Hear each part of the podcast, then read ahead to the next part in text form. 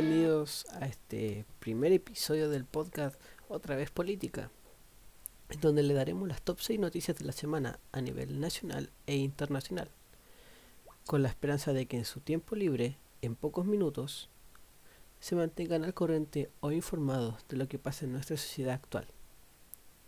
Primero, empecemos con las noticias internacionales. Número 1. Queman Congreso en Guatemala de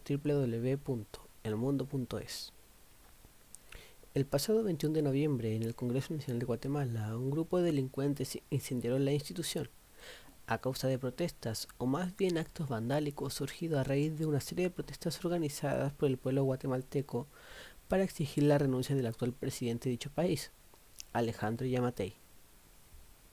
La gota que rebalsó el vaso para los guatemaltecos fue la aprobación el día 17 de noviembre del presupuesto 2021, en donde mientras se le restaba 23 millones de euros a la Gran Cruzada Nacional por la Nutrición, en un país donde lo que va de, año han muerto, han muerto de hambre 16 niños, aumentaba el gasto para compra de alimentos de diputados y la compra de vehículos. En plena quema, los delictuales llevaron muebles y saqueaban frigoríficos. Se relata que un joven gritó con altavoz a nosotros nos indigna la corrupción y que le quiten el dinero a la niñez desnutrida y el dinero a la salud, la educación y la productividad. Por ello, decimos ya no más pacifismos, sino que hay que quemar el Congreso, el Palacio Nacional y hasta el CACIF, que es un patronal empresarial, porque ellos son el problema de Guatemala. Hasta ahora hay un total de 37 mayores de edad y dos adolescentes detenidos por la policía durante las protestas. Si se dan cuenta, estos sucesos desencadenados en toda América Latina no es una novedad. Ha pasado en Chile, ha pasado en Ecuador, ha pasado en Bolivia, ha pasado en Perú, ha pasado en Colombia, ha pasado en Argentina y ahora en Guatemala. Todos tienen el mismo discurso, que es el de las demandas sociales. Solo queda preguntarse por qué se llega a esto. ¿En qué momento hubo un quiebre entre las políticas, las leyes, los gobernantes y la ciudadanía? ¿En qué momento se dejaron de sentir representados para llegar a este nivel de protesta? ¿Qué sucedió y cómo se arregla por sobre todo? Son preguntas cuanto menos interesantes de responder y leer justamente, ya que será muy difícil llegar a un consenso. Cada persona con una carga ideológica detrás tiene su propia respuesta. Noticia número 2. Empieza la transición hacia el nuevo gobierno de Biden.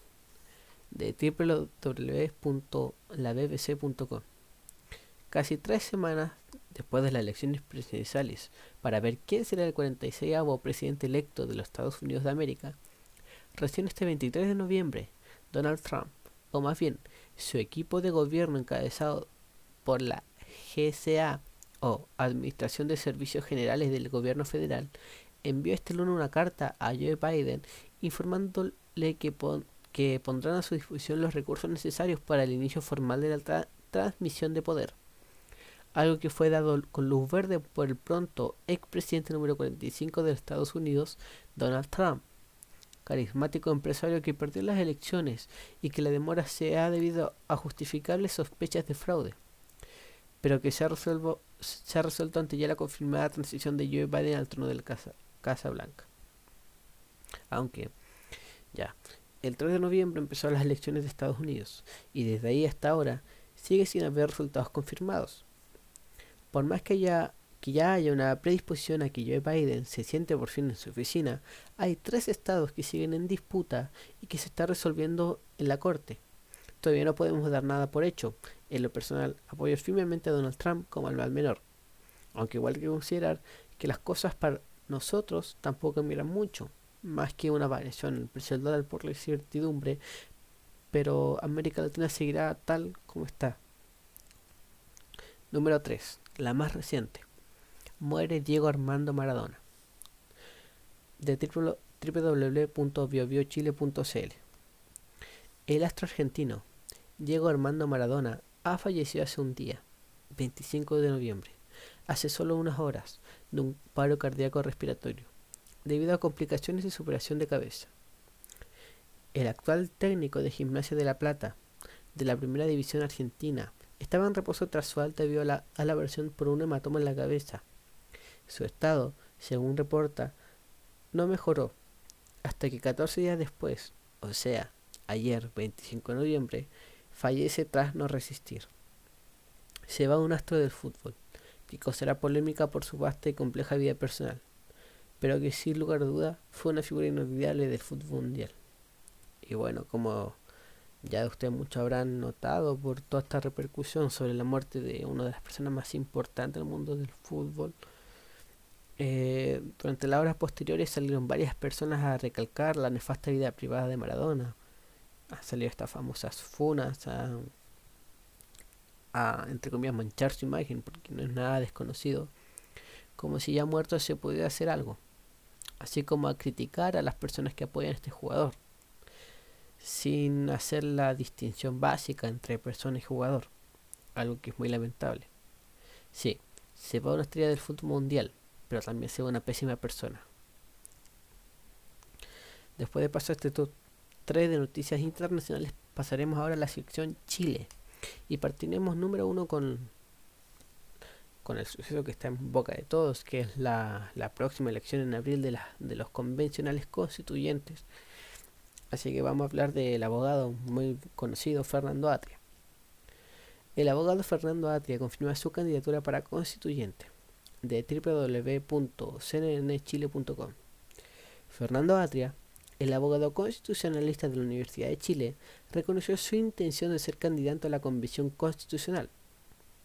Este nombre era muy sonado por el romanticeo, entre comillas, entre la izquierda y el candidato donde él en varias entrevistas ha dejado ver cómo quiere dar espacio al fin del, entre comillas, neoliberalismo y al monumento de la propiedad privada. En conversación con el podcast Los protagonistas del diario La Cuarta, el académico afirmó, voy con mi candidatura a la convención por el Distrito 10. La elección será muy importante, va a tener una función que será histórica, que consiste a volver a legitimar la política institucional. Fernando Atria es muy conocido en el mundo político y sus ideas han traído controversia, así como sus dichos. Miren menos la propiedad privada, lo cual es un hecho, y ha sido criticado porque en su libro, El otro modelo, ha hecho malversaciones de sus citas a autores entre comillas liberales. Aún así, es un tipo que sabe lo que habla. No ha llegado hasta donde está por cuestiones de suerte, solo que, en lo personal, yo no comparto su ideología. Pero cuanto menos interesante tiene este tipo de rostro en la convención. Un duro y fino debate. Noticia número 2. El gobierno acude al Tribunal Constitucional por el segundo retiro del 10% del www.latercera.com. El gobierno una vez concretada su advertencia sobre los parlamentarios de oposición que intentan escribir una constitución paralela y que este proyecto genera un grave daño a las pensiones presentes y futuras de todos los chilenos, mandó el, requerimiento al Tribunal Constitucional para que este organismo decretara el proyecto sobre un segundo retiro del 10% inconstitucional. Sin ninguna actividad pública, desde la moneda se emitió un comunicado donde detalla lo siguiente. Ingresó hoy al Tribunal Constitucional un requerimiento para que declare inconstitucionalmente el proyecto representado por un grupo de diputados respecto al nuevo retiro de fondos previsionales. Dentro del anuncio del gobierno, destacaban sus medidas para frenar las consecuencias de las crisis sanitarias y detallan, y detallan. El gobierno está concentrado en la creación y recuperación de empleos, la ayuda a las pymes y la reactivación de nuestra economía. El gobierno de Piñera está muerto. Haga lo, haga lo que haga, está muerto. No hay vuelta atrás. Pero tiene las manos atadas, que justamente es lo peor, no tiene por dónde. Si actúa en conformidad a su sector ideológico, o sea, la centro derecha o Chile Vamos con la UDI, eh, Renovación Nacional, Evópoli, se lo comen en su mismo sector y también la oposición entera. Lo único que le queda es intentar encontrar un equilibrio, le quedan meses para que empiecen a deteriorar y a iniciar una cuenta regresiva para que entregue el poder al próximo político que más populismo diga y prometa cosas. Así que Piñera está muerto en la política. Yo estoy seguro que después de esto se irá del país y dejará atrás todo el mundo político. Noticia número 3 y última. Tribunal deja en libertad detenido por saqueos en Santiago. www.latercera.com Durante la jornada del 21 de noviembre, fueron formalizados ante el séptimo juzgado de garantía de Santiago 11 personas por desórdenes públicos.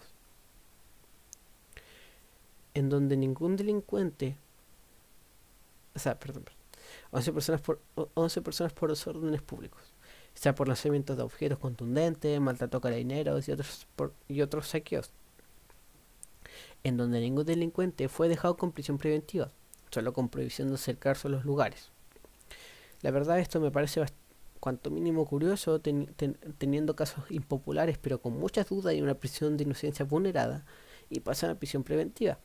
Pero cuando se trata de personas delictuando literalmente, nadie hace nada.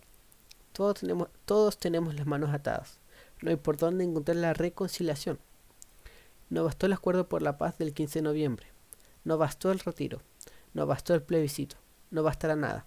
La solución es más compleja que ser ante estos pseudo anarquistas o llevar a la fuerza a otro nivel para imponer el orden. Así que hay que esperar los resultados. Con estas seis noticias despedimos el podcast y mañana, día viernes, estará disponible la próxima edición para entregar las noticias más actuales de la semana y del día. Claramente está. Espero que la haya, que la haya entretenido escuchar el este audio y cuanto menos sirva para sacar su propio análisis. Nos vemos.